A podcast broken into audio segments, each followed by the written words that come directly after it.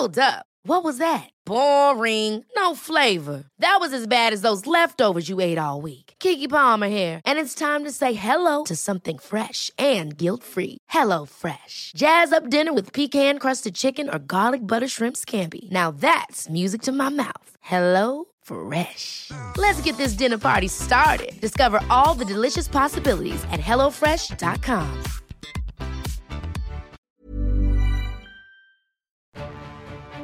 Mes chers camarades, bien le bonjour. Premier deputy marshal noir des États-Unis en 1875, Bass Reeves est l'objet depuis une dizaine d'années d'un intérêt croissant. Grâce à plusieurs historiens qui ont sondé les archives et retracé sa vie, ce personnage a pris une place dans le récit de la conquête de l'Ouest américain. Déjà au centre de toute une littérature de western, romans comme bande dessinée, il a récemment fait son apparition dans les séries télé, notamment Gunslinger ou Watchmen, rien que ça. Bass Reeves est devenu une figure de la frontière, ce front pionnier qui progressait vers l'ouest à la fin du 19e siècle aux États-Unis. Et en même temps, il est également devenu un symbole d'émancipation pour les Noirs américains. Aujourd'hui, nous allons donc revenir sur la vie hors du commun de Bass Reeves, officier de police noir dans une Amérique ségrégationniste, devenu expert dans la traque des criminels de l'Ouest sauvage. Ladies and gentlemen, the story you're about to hear is true. La jeunesse de Bass Reeves reste particulièrement énigmatique. Sa date et son lieu de naissance ne sont pas connus avec certitude. Le mieux qu'on puisse dire, c'est qu'il est né en Arkansas ou au Texas, et sans doute en juillet 1838. L'incertitude provient du fait que Reeves est né esclave, sa mère appartenant à un fonctionnaire nommé Williams Steele Reeves. Le jeune Bass prend ainsi le nom de son maître, comme c'est l'usage à l'époque. Bass, son frère et leur mère sont envoyés en 1846 à Grayson County, au nord du Texas, pour servir dans la propriété du fils de leur maître. Celui-ci, George Robertson Reeves, est un personnage important. Colonel dans l'armée américaine, il cumule aussi les fonctions de shérif du comté et de percepteur d'impôts. Il fait de Bass, âgé seulement de 8 ans, son majordome. Bass exécute donc les tâches diverses du quotidien, souvent ingrates et pénibles. Mais il apprend aussi à s'occuper des chevaux, à forger et à réparer des outils. Son éducation se limite à la pratique. Il est impensable qu'un enfant d'esclave apprenne à lire ou à écrire. Bass reste donc pratiquement illettré toute sa vie, ce qui représente un certain handicap pour un policier qui doit lire les mandats d'arrêt et écrire des rapports d'opération. Sa seule approche d'un livre est celle de la Bible dont sa mère lui répète des passages qu'elle a appris par cœur. Son enfance et son adolescence sont donc rudes, et ce n'est pas parce qu'il est au service d'un personnage important que sa condition de vie d'esclave fait l'objet d'une attention particulière. Il est vêtu et nourri sommairement, il dort sur une paillasse de feuilles de maïs, il est battu et privé lorsque son maître en éprouve l'envie. La guerre de sécession éclate en 1861 lorsqu'il a 23 ans. On sait qu'il est enrôlé pour servir auprès de son maître, colonel de cavalerie dans l'armée confédérée. Mais son implication dans le conflit reste difficile à connaître en détail. Selon quelques biographies, il a peut-être été aligné comme soldat lors des batailles de Pea Ridge en mars 1862, de Chickamauga en septembre 1863 et de Chattanooga en novembre 1863. Il aurait donc été forcé de se battre contre l'abolition de l'esclavage et contre sa liberté. Mais tout ça reste assez improbable, les sudistes n'ayant recours aux esclaves dans l'armée qu'à la fin du conflit, et avec beaucoup de réticence. Bass Reeves a en réalité sûrement été assigné à des tâches non combattantes, au service de son maître. Quoi qu'il en soit, c'est durant la guerre que Reeves s'émancipe. Lors d'une dispute avec son maître, peut-être après une partie de cartes arrosées, il le frappe puis s'enfuit sur son cheval. Seul, il est en grave danger. La loi américaine oblige en effet les citoyens à ramener à leurs propriétaires les esclaves en fuite. Reeves se rend donc dans la région où il a le plus de chances d'échapper aux esclavagistes, les territoires indiens. Cette région située au nord du Texas est devenue aujourd'hui l'État de l'Oklahoma, mais dans les années 1860, elle a un statut de réserve indienne. C'est là qu'ont été déportés plusieurs peuples amérindiens dans les années 1830. Cherokee, Creek, Chickasaw, Choctaw, Seminole, Osage, Seneca, Pawnee et bien d'autres. En 1874, l'armée américaine forcera encore d'autres peuples à s'installer dans les territoires indiens. Comanches, Kiowa, Cheyenne du Sud et Arapaos. Cette promiscuité contrainte sur des terres qu'ils ne connaissent pas et les ingérences constantes des colons qui cherchent à s'accaparer les terres et les ressources créent un climat extrêmement tendu. Beaucoup d'autochtones se mettent à voler du bétail et les contrebandiers se réfugient dans ces réserves où la loi américaine s'applique difficilement. Les grands espaces compliquent la tâche des forces de l'ordre pour retrouver les criminels. Mais pour Reeves, c'est l'endroit idéal où se cacher. Ici, il sait qu'il ne sera pas rattrapé. Il trouve même auprès des peuples Cherokee, Creek et Séminoles de la région des alliés précieux. Ceux que l'on nomme les Indiens sont eux-mêmes victimes de la loi américaine et n'ont aucune intention d'aider les Blancs à retrouver leurs esclaves. Au contact de plusieurs tribus, Bass Reeves se familiarise avec cinq dialectes et acquiert de solides compétences en pistage, en chasse et en équitation. Loin de la loi des Blancs, il peut aussi se familiariser avec les armes à feu, ce qui était bien entendu interdit aux esclaves. Il s'entraîne avec rigueur et constance sur des cibles d'entraînement et à la chasse, devenant progressivement un tireur précis et expérimenté. Les Séminoles organisent régulièrement des compétitions de tir auxquelles participe Reeves, reconnu pour ses talents. L'abolition de l'esclavage, décrétée en janvier 1863 par l'Union, fait de lui un homme libre. La fin de la guerre lui permet de quitter les territoires indiens et il regagne l'Arkansas vers 1865. Reeves s'installe sur la ville de Van Buren et achète un lopin de terre. Il y épouse Nellie Jenny, une femme Creek dont il a fait la connaissance lors de son séjour auprès de son peuple. Ensemble, ils auront 11 enfants. Reeves mène dès lors une vie paisible, il travaille la terre et élève du bétail. Mais ses talents sont aussi mis à profit par la police locale. Il devient l'un des éclaireurs chargés de retrouver la piste des criminels en fuite. Mais l'abolition de l'esclavage ne signifie pas pour autant une pleine émancipation pour les Noirs américains. Les États sudistes sont très réticents à faire appliquer l'égalité. Et les ligues armées comme le Ku Klux Klan se forment pour terroriser les Noirs et les empêcher d'exercer leurs droits. Par chance, si on peut dire, cette violence et cette discrimination sont un peu moins présentes dans l'ouest où vit Reeves, et se concentrent surtout en Louisiane, en Alabama et dans le Mississippi. Le statut de territoire frontière de l'Arkansas ou du Nord texan épargne un peu les Noirs, puisque la violence s'exerce bien plus sur les peuples amérindiens. En 1875, le gouvernement des États-Unis entreprend de faire baisser le taux de criminalité affolant dans l'Ouest un nouveau juge fédéral est nommé par le président. Il s'agit d'Isaac Charles Parker. Parker décide de recruter 200 nouveaux officiers pour faire respecter la loi dans les territoires indiens. Bass Reeves, dont la réputation de pisteur n'est plus à faire, est immédiatement approché par le nouveau responsable. À 37 ans, il devient donc le premier député marshal noir des États-Unis. Avec ses 199 collègues, il a pour mission de faire régner l'ordre sur les territoires indiens et l'ouest de l'Arkansas soit presque 200 000 km, plus du tiers du territoire français. Le statut de député marshal est supérieur à celui de shérif, qui n'a pas le droit de traverser les limites de comté.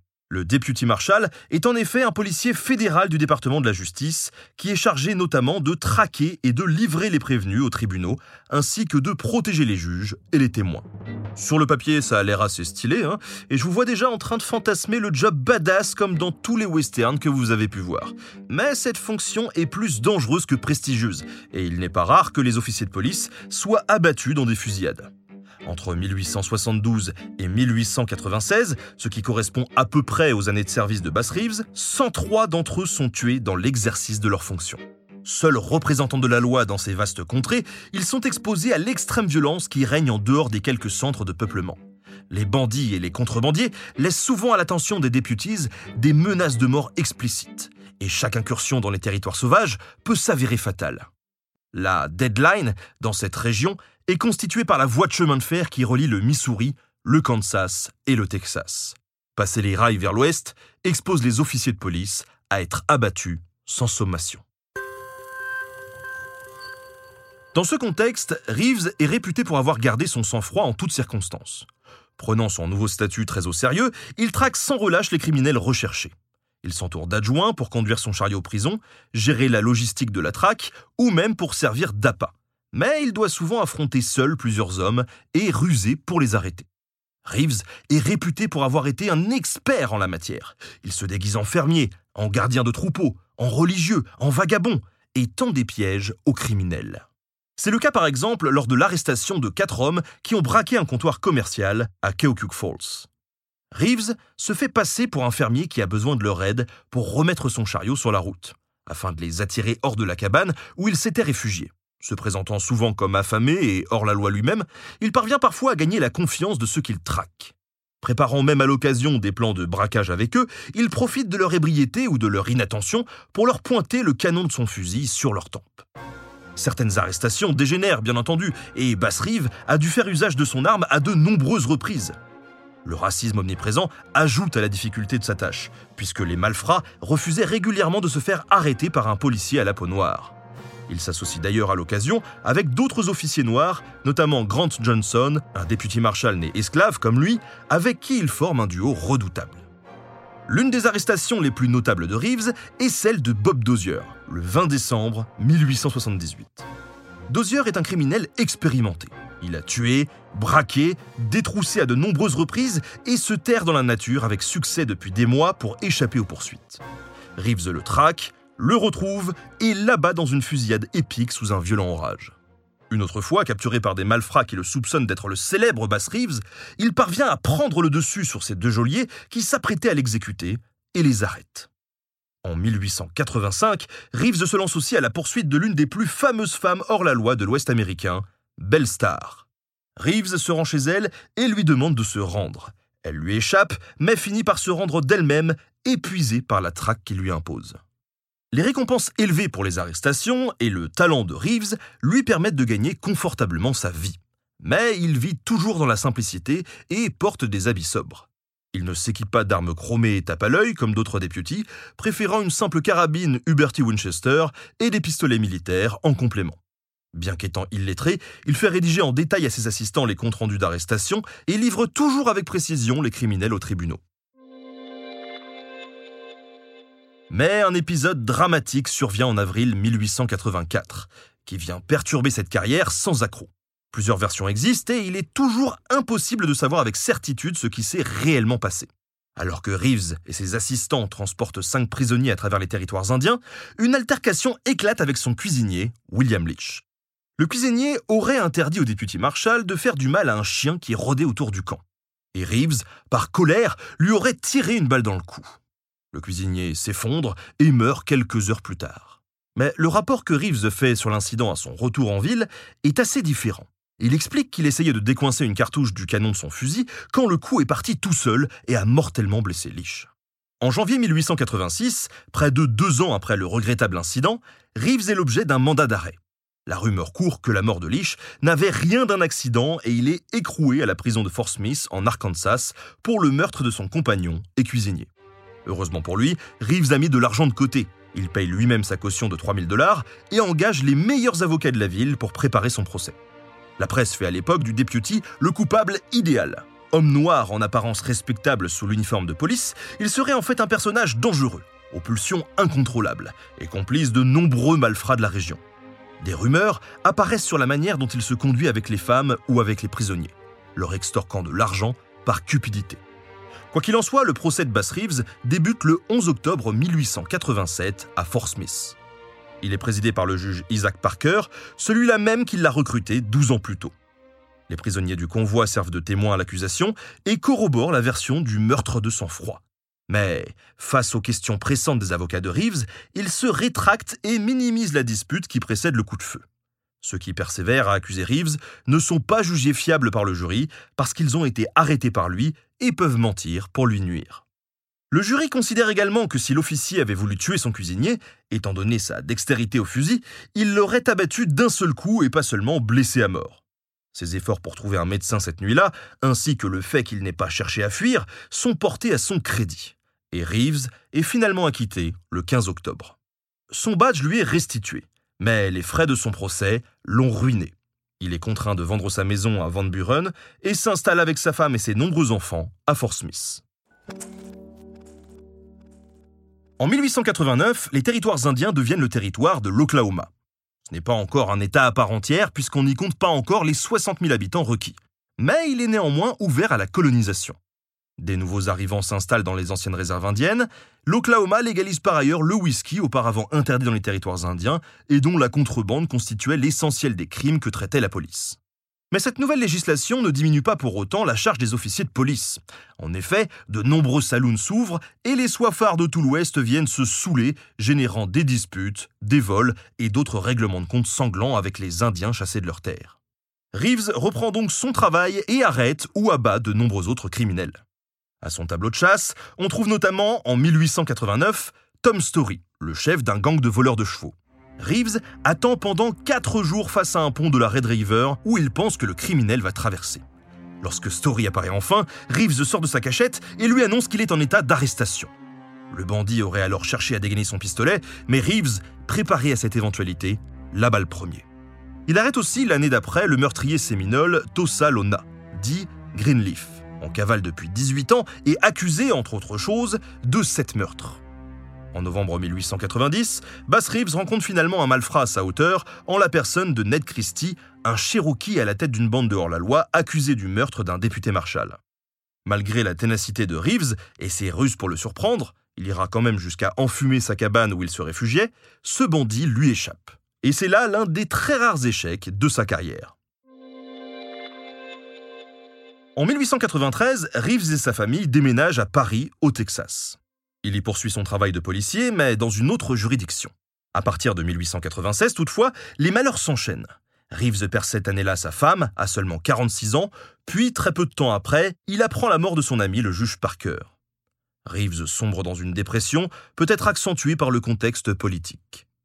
L'année 1896 est en effet celle à laquelle la ségrégation raciale dans l'espace public est reconnue par la Cour suprême des États-Unis.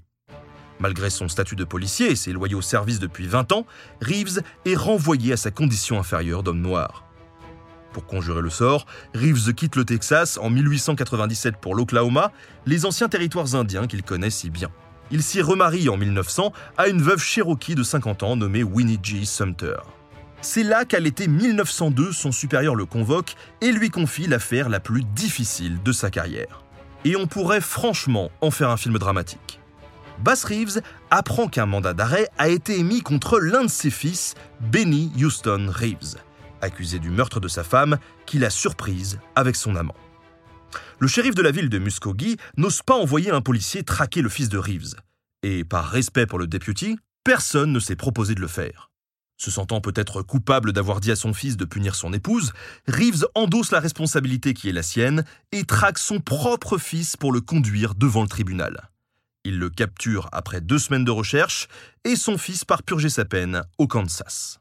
Après cet épisode éprouvant, Bass Reeves continue de servir toujours aussi efficacement. L'Oklahoma devient un État à part entière en 1907 et la loi ségrégationniste s'y applique également.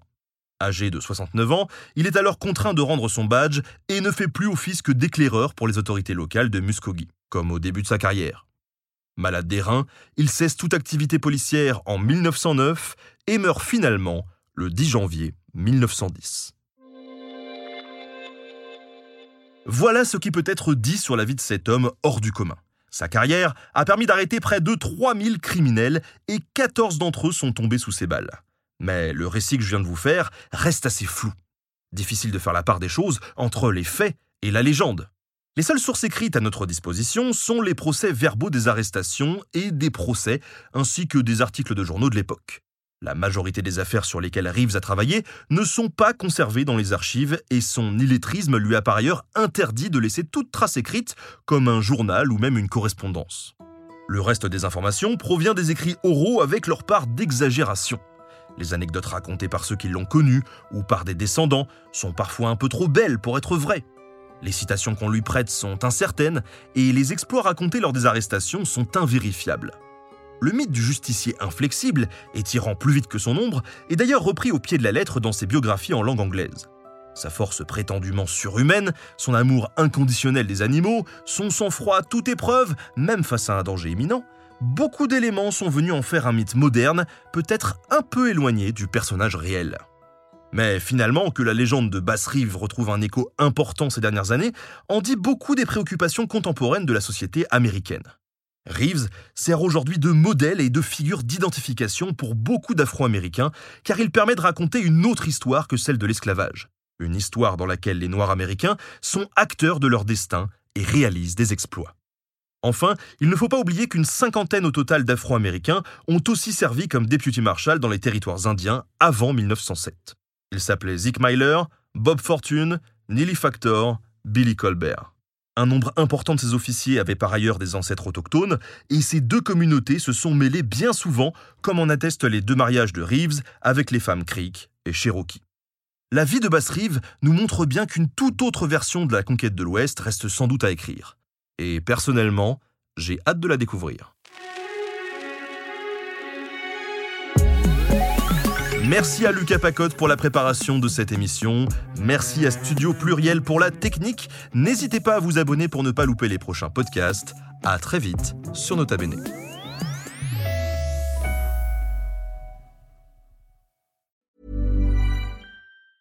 Ever catch yourself eating the same flavorless dinner three days in a row? Dreaming of something better? Well, HelloFresh is your guilt-free dream come true, baby. It's me, Kiki Palmer. Let's wake up those taste buds with hot, juicy pecan crusted chicken or garlic butter shrimp scampi. Mm. Hello Fresh. Stop dreaming of all the delicious possibilities and dig in at HelloFresh.com. Let's get this dinner party started.